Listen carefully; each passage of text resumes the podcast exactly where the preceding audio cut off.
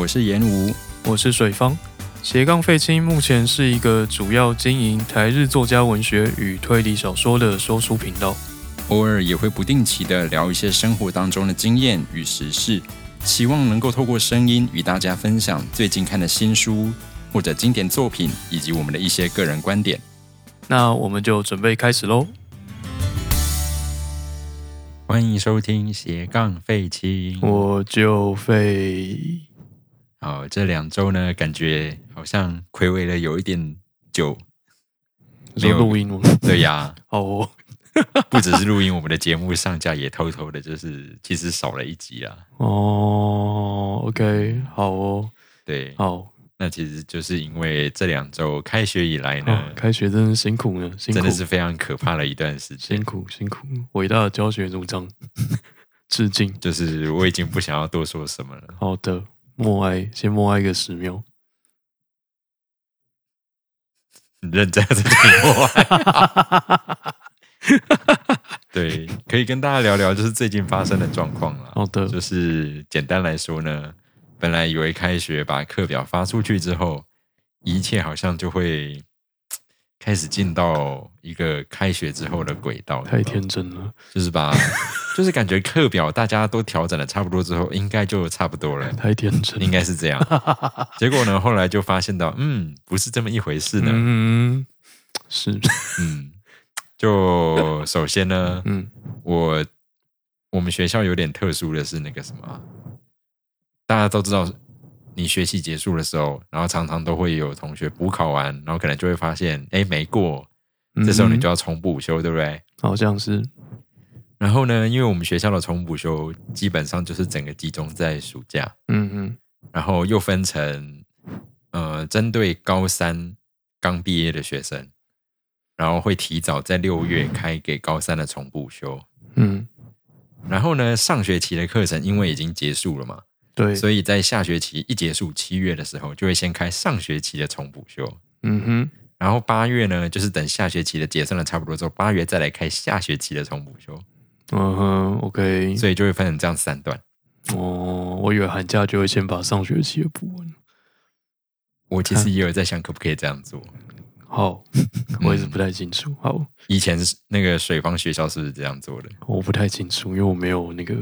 我跟补修不太熟，哦我只有补修过一次而已。你有补修过？有吗？我想想，你补修什么？我是没有补修数学吧？啊，真的假的？嗯，完全没有补修过，哎，可以理解啊，可以理解。嗯，但是我其实最后一个学期的数学没有拿到，哦，但是不用拿到还是可以毕业啊。对啊，对，所以就没有去修生活科技一样。我有看到，就是应该是你的高中同学提到生活科技，那是怎么回事？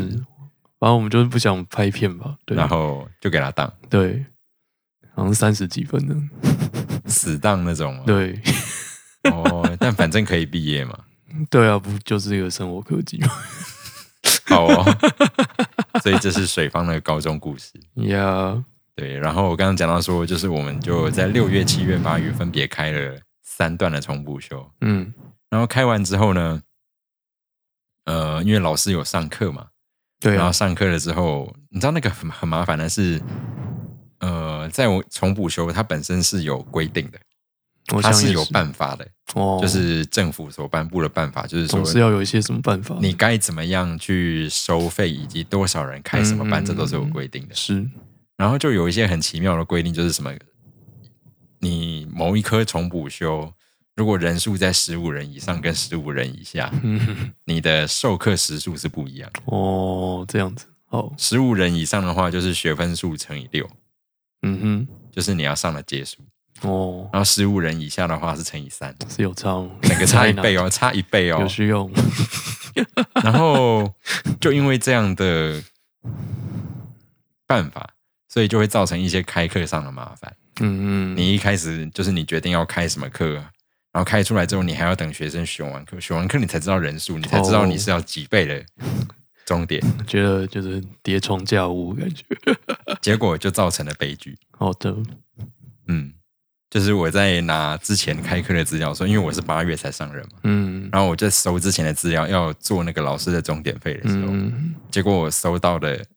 就是有部分的资料收到的是开课前的资料哦，然后有的课就是你开课前你以为他会是乘以六，嗯，结果没想到选的人没那么多，实际上只有乘以三，嗯嗯，所以你知道这个悲剧就造成我整个是大傻逼，你知道吗？好的，我听说就是整个终点费撒的很开心，对，然后老师看到那个终点费的时候，很多人都头歪了一下，说嗯。我我那终点费是不是有点高？是，嗯，天上掉下来，对，天上掉下来的钱钱。然后，所以现在呢，我就在进行很悲剧的，就是跟老师收回钱钱的这个动作。嗯，so sad，so sad。好的。然后这个悲剧导致我后来到，然后又一连串事情一直过来。嗯嗯。然后我前几天再加上那个网络出问题。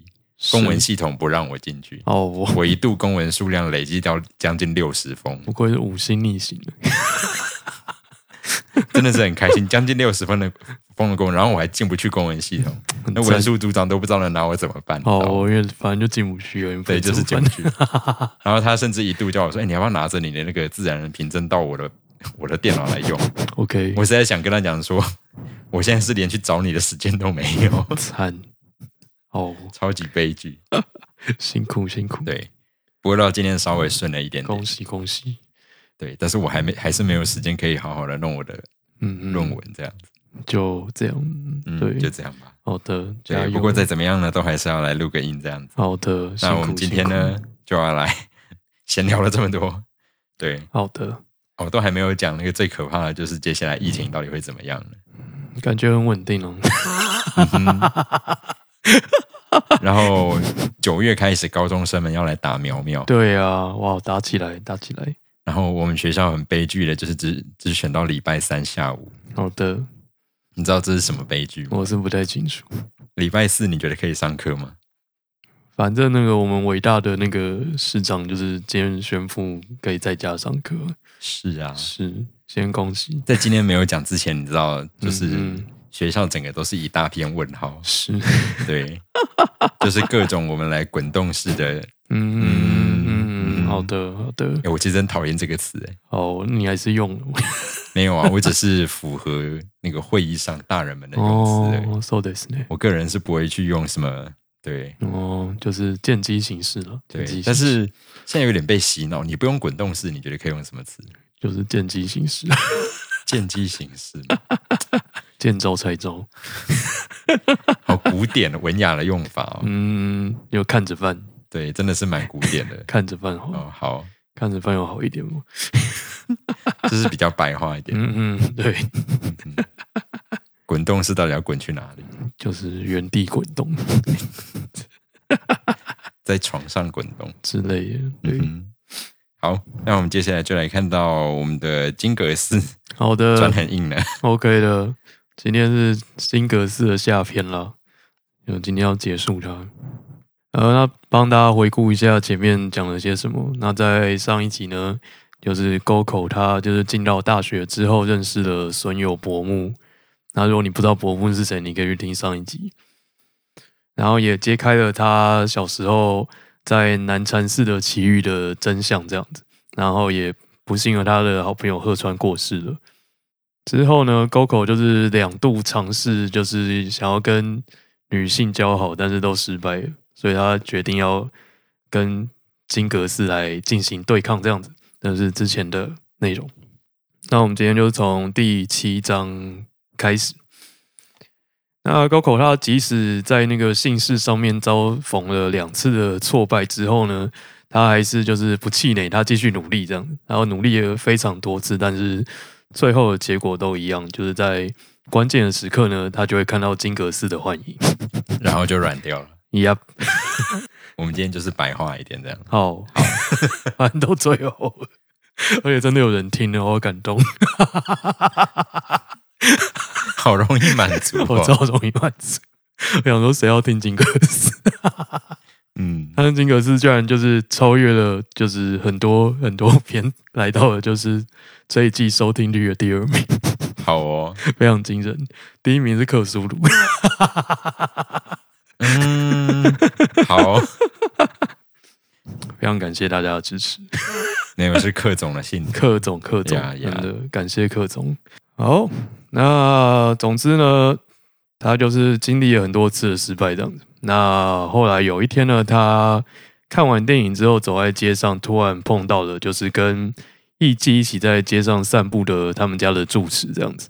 然后他高口本来想要假装没有看到，但是最后还是看到了这样子。住持看到他，发现他就很生气的大喊说：“高口是不是在跟跟踪他这样子？”然后就搭上汽车离开了。那这个是他就是在那个我们在上上一集有提到，他就是沟口踩踏某个妓女的腹部的事件之后呢，他第二个跟住持之间共有的一个小秘密这样子，然后就跟上一次事件一样，住持都没有再。跟他多说什么，所以好像又平安无事的度过这样子。但是这样一个就是明明有事，但是又什么都不讲的结果，让就是 Coco 觉得很烦躁，所以他决定做一些什么来报复他的住持师傅。他就去那个好像在京都，就是当时会有一些卖店会专门卖就是艺妓的照片，你可以带回家收藏这样子。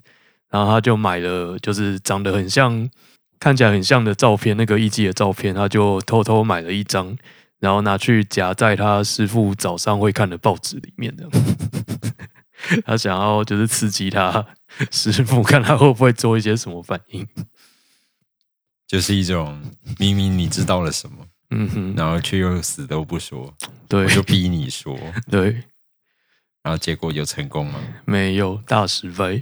然后某一天，他晚上就是晚课结束，回到房间，打开抽屉，发现那张照片出出现在他抽屉里面，的 被师傅推荐了。师傅根本就是知道他想干嘛，真的是不知道在想什么。好，那总之就是又发生了这件事情。那在这个照片事件之后呢？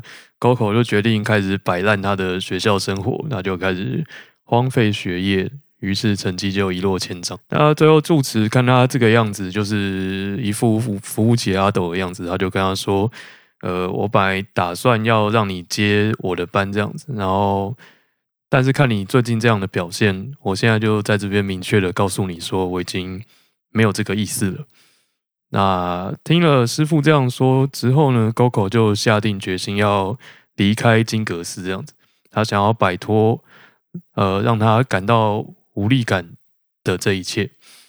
那他觉得金格斯就是让他身边一切事物变得无力的根源，这样子。于是呢，他就去跟他的好朋友伯木借了钱，然后想要去一个人去散心，这样子应该算是散心之旅。我也不知道为什么会突然要去散心，然后散心之前，他觉得好像也是不太妥当，于是他就去神社抽签的，荒谬的行径。日本的签师有像台湾一样，就是感觉就是那些签师在抽吗？哎，你没有抽过日本的？你没有去在日本抽过签？有啊，但是我不确定说他那个是，它上面就会有就是旅行要注意什么啊，然后家里要注意什么啊，就是它比较不是说全台湾、全日本都是一个固定的格式，不见得。我是没有很常抽的，不过应该差不多吧，就是会有一首一首诗啊，然后有一个就是大吉、小吉、什么凶之类的。嗯哼，对，然后然后你就不知道抽到凶，不是要把它。挂在外面那个嘛，对啊，这样应该算同一格式吧？不知道哎，好，好吧，OK，下次再说。好，那他就虽然他明明就是一个和尚，但是他也就是去抽了签的，然后就看了签上面关于旅行的部分，那上面写的是凶，另外特别附注说，尤其是西北方向不急。于是他就决定要往西北方向旅行，真的是屁还行，超屁了，超屁！人家叫你不不要做什么，你就硬要做，真的。OK，然后因为反正看到这边，个人就想起了非常怀念的幻影旅团团长的旅行见识。哦，是不是跟他讲说要解除那个？对对对对对，诅咒吗？这样应该算，这样算什么？这样算诅咒吧？就是某种念在他身上，对对对对对对。然后就是他必须要往某个方向，会找到人帮他解。没错没错没错。在这边朗读一下 欢迎女团团长抽到的签诗啊，因为我们根本就不知道画不画得完啊。好啊，我记得他是去那个贪婪之岛找那个，对，就是他好像是请一个熟念是女孩嘛，对不对？女孩没有，就是得到这个签诗的方式。然后他后来是要去贪婪之岛上面找到，对对对对对对对对，可也没有交代嘛。我记得贪婪之岛上也没有碰到团长，对吧？好像是没有。对，好，我们就我们只好等他继续，某一天决定要继续画的时候，嗯哼库洛洛的预言师，重要的日历缺了一部分，被遗忘的月份将会被盛大的吊唁。在身着丧服的乐团演奏之下，农历十一月的月亮安稳的运行着。菊花与叶片一同枯萎凋零，躺卧在沾血的火红之眼旁边。就算剩下的伙伴只有一半，你的优越地位依然屹立不倒。享受着幕间休息时间吧，去找新伙伴也行。出发的时候可以往东，一定会遇到等待你的人。啊，我超喜欢这个现实的。嗯哼，好，那我们。祝福富坚，就是总有一天会继续画下去。其实我这样，他这个这个签诗感觉应该是日翻中，然后中文的翻译的人还有特别去把它修饰过，应该会有吧？感觉是蛮工整的中文。是啊，是啊，是是，这我就不知道，嗯，没有看过原文。好哦，好好，那抽到这个签诗之后呢？好。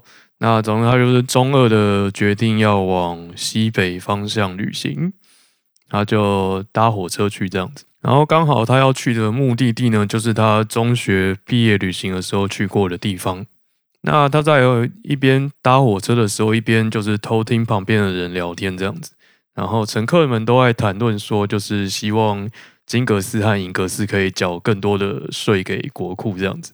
然后他们就在那边抱怨说，就是寺庙的收寺庙有很多那个观光收入啊，但是却不用缴税，收到的那么多钱，也只是让老和尚们去那个花街寻欢喝酒而已。这一番呃路人无心之言，就让沟口了解到说，他在寺院里面的生活跟一般世界的生活是有多么大的落差。这样子。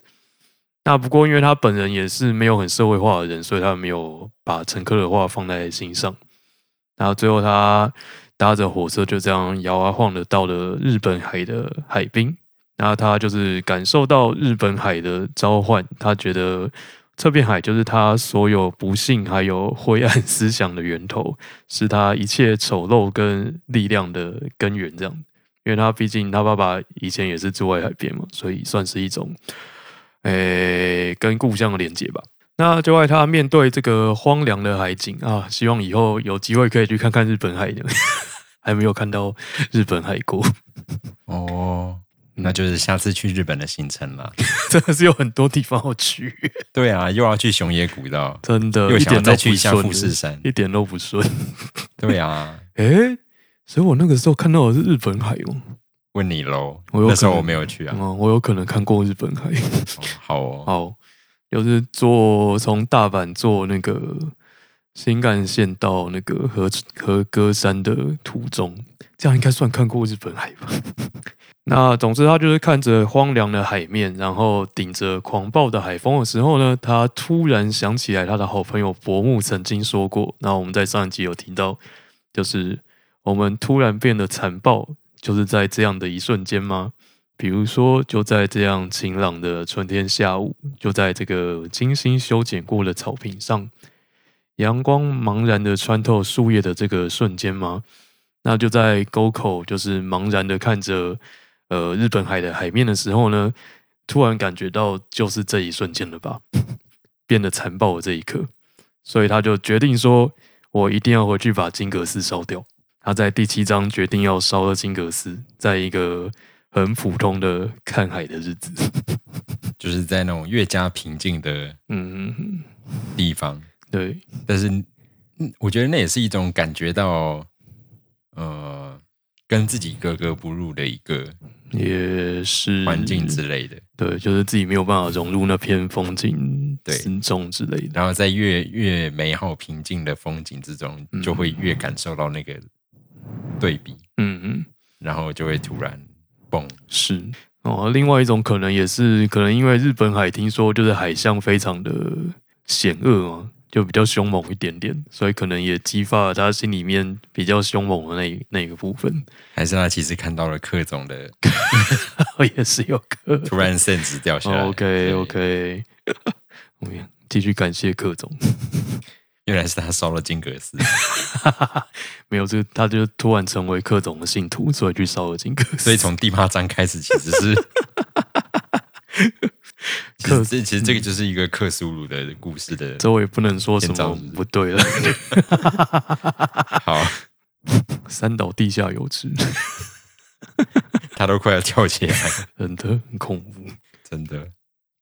然后这是第七章，他决定要烧了金阁寺。接下来就是第八章，他就看完海之后呢，他就离开了海边，找一间旅馆住下来。住下来之后，他开始思考说：为什么他是想要把金阁寺烧掉，而不是把住持杀掉呢？真是一个好问题。然后他开始讲这件事情。那他硬不起来的时候，想到的是金阁寺，又不是想到住持，很有道理。没错吧？很有道理。就是一个。嗯，报复心态好，报复心态。不过这样讲起来，如果硬不起来的时候就想到住持，这也是蛮诡异的一个故事。不太清楚，我不要想这个。好，那总之他在一番思考之后呢，得出了一个结论，他觉得把金阁寺烧掉比较有教育意义。哦，OK，他觉得人们会因为自己把金阁寺烧掉这件事情而学到说。所谓的不灭是没有意义的，就是所呃世间万物都会有灭亡的一天，这样子就没有永恒的事物。金阁寺被烧掉的话，大家就会理解到，就是已经持续屹立在那边五百多年的金阁寺是不会成为呃任何事物的保证的这样子。然后也可以学会说，我们人类的生命就是寄托在这一种明天。或者是下一刻、下一秒，立刻就会崩溃的不安感之上，哇，真的是把自己抬到一个很高的高度，哎，是不是很会？好，那他就在旅馆就是打混了三天这样子。后来因为他长得一副学生样嘛，所以旅馆的老板娘就起了疑心，然后就报警，然后沟口就被送回去金阁寺了。到了金阁寺之后呢，就发现他的妈妈已经在金阁寺等他了。那他的妈妈跟前面一样，他一样，因为他不知道这段时间他 GoGo 心境上面有了多大的一个转变哦，所以他一样就是希望儿子可以有一天成为金阁寺的住持。那 GoGo 就觉得母亲的行为就是很很迂腐啊，就是怎么都不懂我这样子。然后他就看着母亲，就是逐渐变老变丑陋，然后像是皮癣一样，对自己的一个希望就这样顽固的呃附身在他身上这样子，然后觉得母亲这样子不行。好，那他就是被抓回金阁寺之后呢，那因为他他在海边做了一个很快乐的大决定嘛，所以他整个人焕然一新，这样 就因为毕竟决定要决定要干大事啊，所以就是。然后就是其他一般来说对他来说看不顺眼的小事，就他就不放在心上了。所以你如果某一天看到身旁那个本来非常阴郁的同事是朋友，突然某一天突然变得非常的阳光灿烂，嗯，表示他会干大事了，你就要小心。我们这样子归纳这样对？我不知道。这我不太清楚，我毕竟不是念心理的。嗯嗯哼，好，总之他就是找到了他一定要做的某件事情，所以呢，他就把一切看得很淡，这样子，就是他讨厌的住持啊，还有他讨厌的啊一切事物，他就觉觉得不再在意了。那就在高口他享受着他短暂的崭新的人生的时候，继续荒废学业。到处玩耍的时候呢，不幸遇到了他的债主伯木，因为伯木他之前就是借钱给他，就是去看海。对，那高口高口呢，他就打死不回应伯木的讨债行动，然后还就是挑衅，就呛他说，就呛那个伯木说他的那个残疾的问题，这样子 奇怪的人。于是呢，伯木就生气。就决定去请住持主持公道，要还他钱这样子。然后这次就跟前两次一样，住持就是简单的确认一下状况，然后知道就是 Coco 就是欠人家钱，所以住持就很简单的一笔勾销，就是帮他还钱这样子。然后告诫 Coco 说，以后如果再发生这样的事情的话，寺庙可能就没有办法再留你了。住持再一次的就是轻描淡写的。解决了这件事情，我是不太清楚，就是 GoCo 心中是怎么想的。不过他文章中就是叙述说，他决定要赶快行动，就是他觉得快要来不及了。所以如果被赶走，就没有办法行动了吗？可能就比较难，比较难。就是你就是要想一些，就是入侵的行动，还要怎么在门都锁上的情况下放火之类的。嗯哼，对，因为他现在还住在里面，比较容易做嘛。对。好，他就决定要在被赶出去之前下手。然后在他下手前呢，还发生了一段小插曲。那师傅跟他说了这番话之后，他回到房间。那伯木也跟在后面来到了他的房间。然后他拿了几封鹤川，就是他之前的好朋友寄给他的信，这样子。然后信里面显示出鹤川他可能不是因为车祸而死，他可能是因为失恋然后自杀的。那伯木把信拿给沟口看的用意呢？他觉得好像就是他看出沟口心里面有隐含的什么毁灭性的东西，他希望可以利用这个鹤川死亡的真相来动摇他做这个毁灭性的事情的那个动机，这样子。不过看起来是没有成功，对，看起来是没有成功。嗯哼，嗯，然后他们就在房间里面又再次聊到了南拳展猫这件事情。我今天要放弃这件事情。那我们之前有讲到说，就是在南拳展猫里面，猫代表了一个就是绝对的美的存在嘛。南拳师傅为了停止弟子们的争吵，而把这个绝对的美的存在毁了。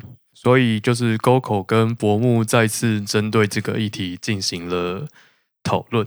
讨论到一半之后呢，伯木问沟口说：“那究竟美这件事情对你来说是什么？”那沟口就回答他说：“对现在的沟口来说，美就是他的敌人，因为他在海边决定要烧掉金阁寺嘛。那金阁寺既然是美的化身，那美就是沟口的。”敌人，所以到第八章终于下了这个结论，是没有错。那因为对 GoGo 来说，就是金格寺，也就是美的，他一直阻挡他来认去认识这个世界，这样子。金阁寺让他永远只能卑微的臣服在他的脚下，所以 GoGo 决定要毁灭他。这是他在第八章做了一个结论。好，然后我个人觉得我这辈子应该是无法理解南拳展猫了，就麻烦大家自己去那个 Google。然后就到了第九章，第九章，那 Goku 下定决心要毁掉金阁寺之后呢，但是他还是拿到了住持给他的下学期的学费，于是他就决定拿这笔钱去买春，这样。神秘的人，就是一个反正要把这里烧了，对 对。就去体验一下人生，他希望可以成功，这样可以成功。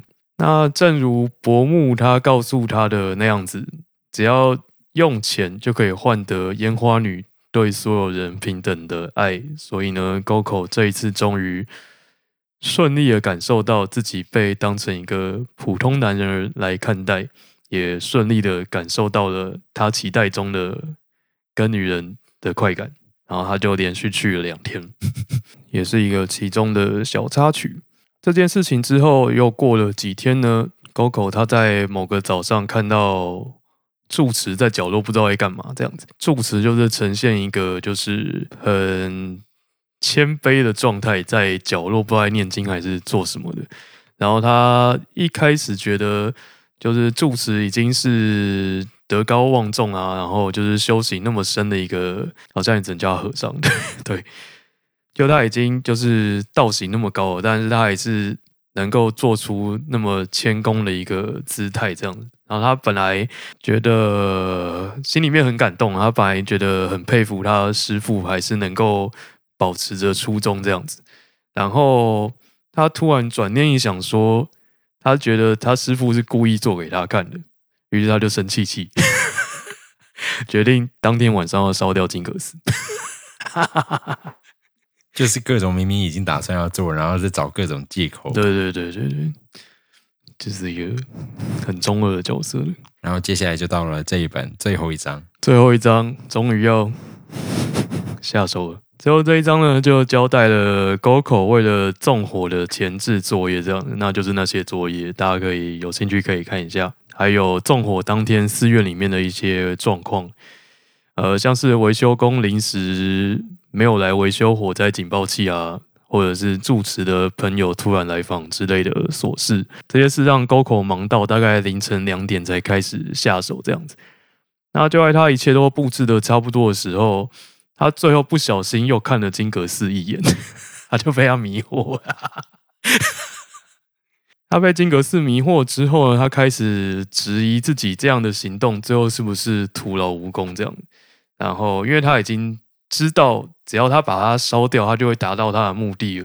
那如果你已经在心里面达到目的的话，你真的还要亲自去做这件事情吗？他在纠结这个，他就是在纠结这个，我不知道在纠结什么。好哦，他觉得在心里完成就算完成了，这样他开始纠结这个。所以他在心里可能已经放火烧了他一千次之类。对对对，他觉得在心里，他突然开始在心里就是 confuse，说 我是在心里有做完就可以了？那总之他就是陷入一个就是思考的回圈之后，他突然想起了一段就是很重要的佛教经文，就是逢佛杀佛，逢祖杀祖，逢罗汉杀罗汉，逢父母杀父母，逢亲眷杀亲眷。使能获得解脱，不拘于物而洒脱自在。那这一段很经典的经文呢，就把他从深深的无力感之中拉了出来，让他知道说，就算他考虑了那么多，可能他就是把金阁寺烧掉之后，也可能白费功夫之类的。但是这是他应该要做的事情，这样子，他就顺利的摆脱了金阁寺对他的诱惑，顺利的放了火，这样。放火之后，他本来想要待在，因为那个金阁寺有三层嘛，他本来想要把自己关在第三层，就是最高那一层，然后把自己烧死这样子。不过刚好就是最高那一层的门打不开，然后他觉得自己已经被就是金阁拒绝在外面了，这样子，所以他就开始往寺外奔跑，跑出了金阁寺，跑出了金阁寺的庭院，跑上了山路。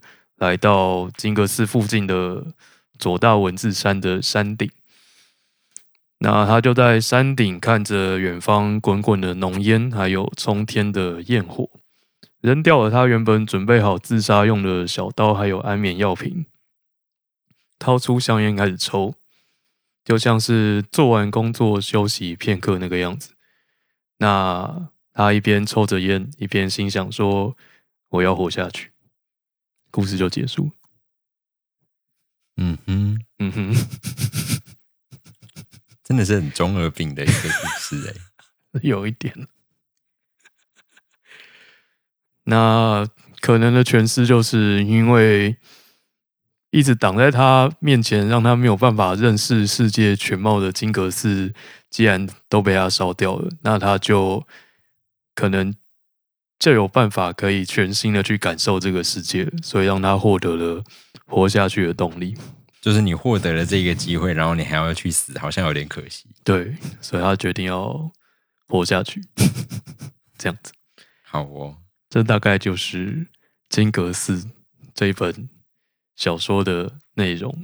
是。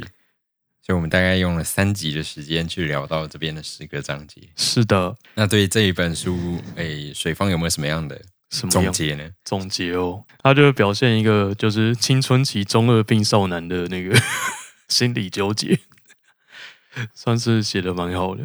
然后不知道，我也不确定是不是因为翻译的关系，就是关于一些就是辩证方面的内容啊，就是有点难懂，有点难懂。对，嗯，这好像呃，或许可以这样理解，是因为我们前一阵子有去看一部电影，叫做那个。三岛由纪夫，嗯，B.S. 呃，东大全共斗，是 对。然后那个纪录片，我觉得其实是蛮精彩的，对。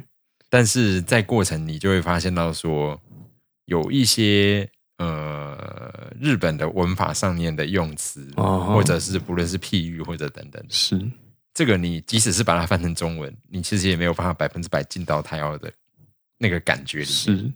然后，因为那个纪录片就是三岛由纪夫一个人去 PK 那个东大全共斗的一千个人的一个辩论会场，这样子。